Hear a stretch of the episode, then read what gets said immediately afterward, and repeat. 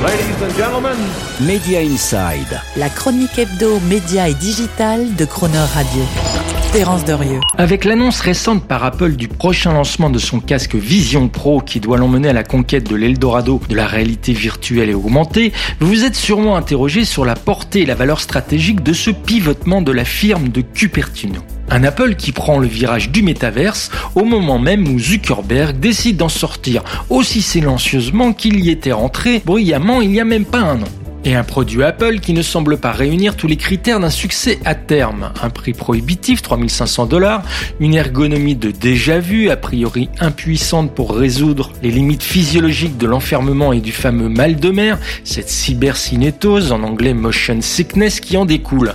Sans parler de ce qu'on qualifierait presque de faute de goût, je veux parler de la batterie à l'autonomie limitée à 2 heures et qui surtout pendouille au bout d'un câble.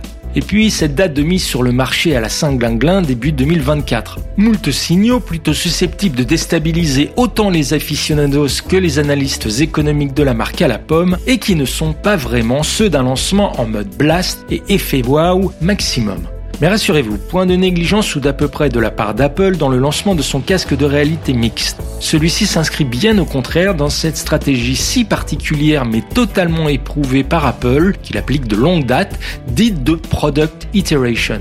Une stratégie qui consiste donc à créer un produit à partir de zéro, à le commercialiser en y intégrant au fil du temps les améliorations ergonomiques et technologiques qui pourront être faites non seulement à partir des retours des clients utilisateurs, mais surtout à partir des apports en termes d'innovation de la communauté des développeurs tiers. Cette approche d'itération lente et de conception itérative en continu est exactement celle appliquée par Apple pour le déploiement de toutes ses tablettes, smartphones ou autres devices. L'exemple de l'Apple Watch et de sa chronologie en est une bonne illustration. Souvenez-vous, au lancement en 2015, l'Apple Watch série 0 avait plutôt une valeur limitée. Lenteur de chargement des apps, faible autonomie de la batterie. Et puis, par itération régulière, de la série 1 en 2016 jusqu'à la série 5 en 2019, Apple a augmenté la vitesse de téléchargement et l'autonomie de la batterie, intégré le GPS, puis une boussole, puis une meilleure luminosité, puis plusieurs options de taille jusqu'à l'accès à un nouvel App Store. Grâce à cette conception technique itérative, Apple a aussi permis à ses ingénieurs d'utiliser les commentaires des clients et des développeurs pour se concentrer sur les améliorations esthétiques et fonctionnelles qu'ils souhaitaient. C'est cette stratégie d'itération lente, régulière et successive que l'on retrouve encore appliquée par Apple, par exemple avec le lancement de l'iPhone 11, dont la flexibilité et la polyvalence de gamme illustrent la prise en compte dans la conception des besoins et des attentes autant des utilisateurs que des développeurs. Un iPhone 11 qui présente ainsi plusieurs variantes en termes de capacité de stockage de 64, 128 ou 256 gigaoctets et qui s'est vu ajouter une troisième caméra, également disponible en deux options.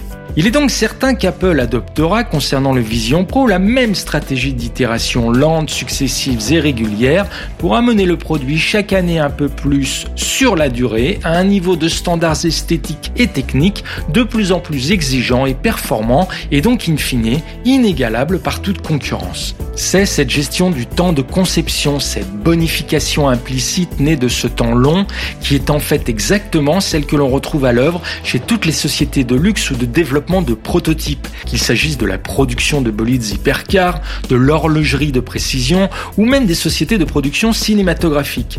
Autant d'industries dont l'objectif est d'apporter au client un produit totalement achevé, dont il a l'impression d'être le propriétaire et ou le destinataire unique, le bénéficiaire d'un produit non substituable pour lequel il peut penser inconsciemment qu'il n'a pas de prix. Bref, une stratégie d'itération qui explique la raison pour laquelle Apple n'hésite pas à lancer un produit prototype comme le Vision Pro au tarif a priori prohibitif de 4000 dollars. Et donc, puisque telle est l'époque, au diable l'inflation, pourvu qu'on ait le luxe.